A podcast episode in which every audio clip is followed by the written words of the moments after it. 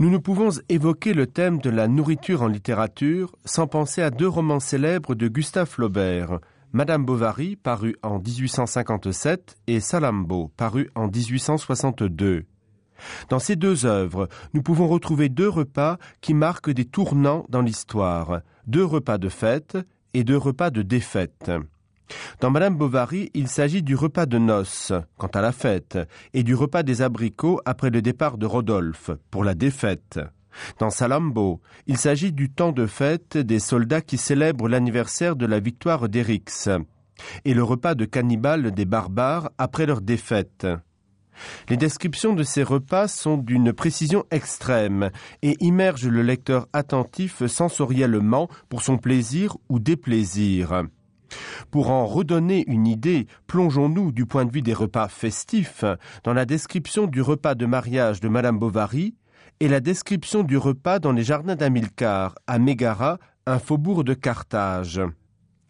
Commençons par le repas de noces d'Emma et de Charles, en Normandie, qu'on trouve dans le quatrième chapitre de la première partie.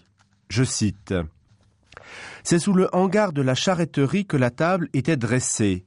Il y avait quatre aloyaux, six fricassés de poulet, du veau à la casserole, trois gigots, et, au milieu, un joli cochon de lait flanqué de quatre andouilles à l'oseille. Aux angles se dressait l'eau de vie dans les carafes. Le cidre doux en bouteille poussait sa mousse épaisse autour des bouchons, et tous les verres d'avance avaient été remplis de vin jusqu'au bord. De grands plats de crème jaune, qui flottaient d'eux-mêmes au moindre choc de la table, présentaient, dessinés sur leur surface unie, les chiffres des nouveaux époux en arabesque de noms pareils. On avait été chercher un pâtissier à Yvetot pour les tourtes et les nougats. Comme il débutait dans le pays, il avait soigné les choses, et il apporta lui-même au dessert une pièce montée qui fit pousser des cris.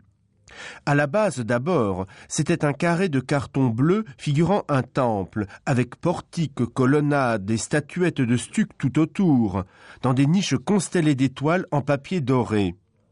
Puis se tenait, au second étage, un donjon en château de Savoie, entouré de menues fortifications en angélique, amandes, raisins secs, quartiers d'orange, et enfin sur la plateforme supérieure, qui était une prairie verte où il y avait des rochers avec des lacs de confiture et bateaux en écales de noisettes, on voyait un petit amour, se balançant à une escarpolette de chocolat dont les deux poteaux étaient terminés par deux boutons de rose naturels, en guise de boule, au sommet. Jusqu'au soir, on mangea. La noce des Bovary est l'occasion d'une fête de campagne. Les invités arrivent, ridicules dans leurs vêtements neufs. On se rend en cortège à la mairie, puis on se met à table. La nourriture est copieuse, grasse, et tous admirent la pièce montée sur laquelle trône un petit amour. Le lendemain de la nuit de noces, Charles est épanoui, alors qu'Emma reste réservée. Les nouveaux époux quittent les Berthaud, tandis que le père Rouault évoque le souvenir de sa femme et de son fils défunt. Nous comprenons que cette scène de noces est d'abord une scène de foule. Comme le chapitre consacré aux comices agricoles dans le chapitre 8 de la deuxième partie, ce chapitre présente une scène où la masse de paysans est envisagée comme un ensemble de visages identiques. Les paysans se ressemblent également par leur désir de paraître appartenir à la haute société, prétention naïve qui est un des traits de caractère d'Emma. Le bovarisme s'explique peut-être d'abord par les origines rurales du personnage. Ce qui rapproche les convives, c'est surtout l'âpreté de leurs appétits, Jusqu'au soir on mangea, écrit Flaubert. La scène est placée sous le signe du gras. Cheveux gras de pommade à la rose, grands plats de crème jaune qui flottaient d'eux-mêmes au moindre choc de la table. Ce gras symbolise l'épaisseur des personnages, dont les divertissements manquent de finesse et dont les plaisanteries sont pesantes. Cependant, Malgré ces ressemblances, Flaubert souligne les différences de conditions. Elles se traduisent par la disparité des habits. Suivant leur position sociale différente, ils avaient des habits, des redingotes, des vestes, des habits-vestes. Ceux qui portent des blouses de cérémonie doivent, je cite, dîner au bas bout de la table.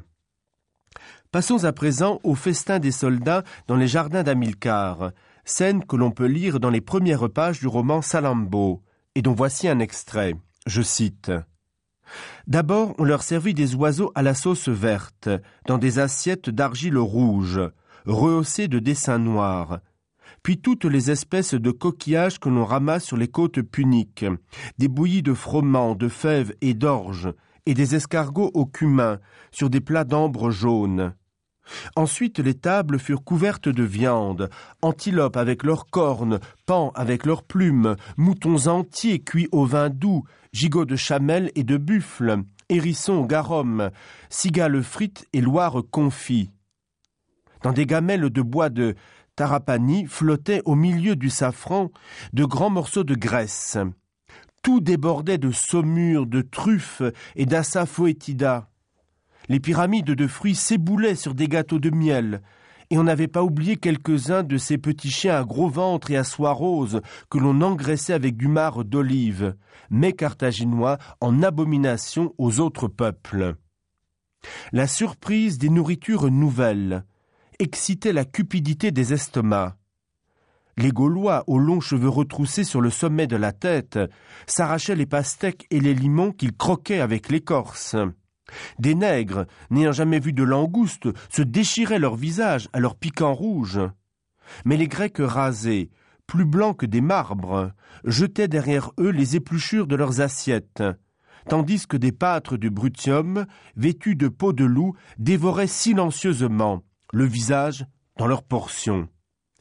Salambo paraît pour la première fois en 1862 chez Michel Lévy. Plusieurs années de travail ont été nécessaires à l'écrivain pour le composer, puisque l'écriture du roman a occupé Flaubert de 1857 à 1862. Sur un thème fondamentalement différent, il arrive donc directement après Madame Bovary. Ce roman historique porte sur la guerre des mercenaires, dont les combats opposèrent la ville de Carthage aux mercenaires barbares employés durant les guerres puniques.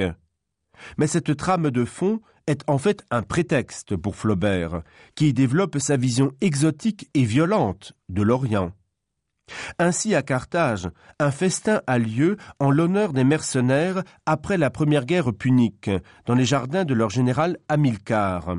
Mato, un Libyen, et Narvaas, les deux chefs des mercenaires, tombent amoureux de Salambo, la fille du général, lorsqu'elle apparaît. Un esclave libéré par les troupes, Spendius, aimerait que Mato organise une révolte contre Carthage, ce qui permettrait aux Libyens d'obtenir Salambo.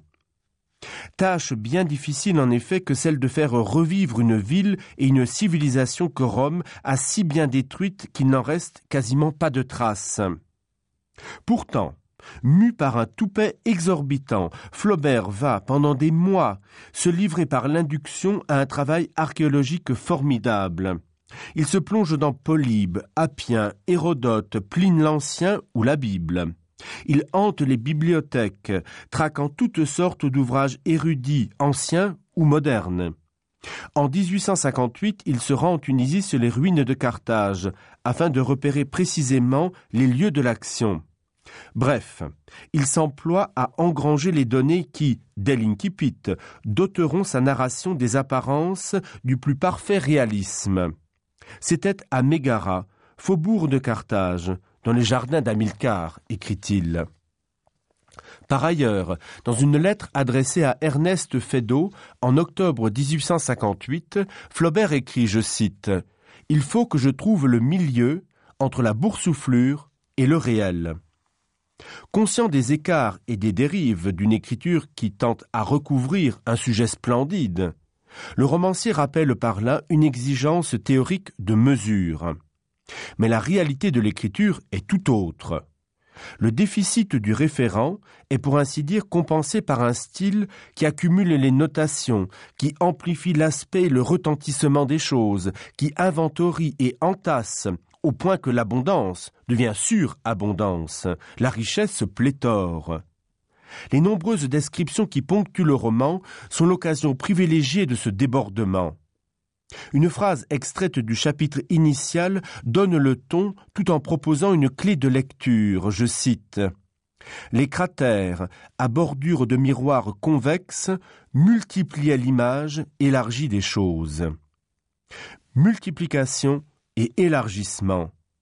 Ces deux notions sont bien les règles requises par une rhétorique de l'excès, appliquée à un réel lacunaire, dérobé.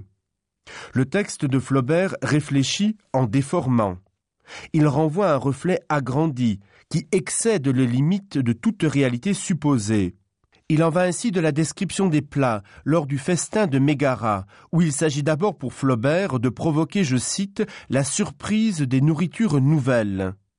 Mais le caractère exotique des mets ne suffit pas à justifier l'entassement alourdi de la matière, qui déborde de toutes parts, s'affaisse, s'écroule. En définitive, cet appétit des choses, propre à Flaubert, est aussi affaire d'avidité et d'écriture. Il trahit un désir d'appropriation et d'assimilation de la totalité d'un monde que les mots, dans leur matérialité même, doivent garantir et prolonger.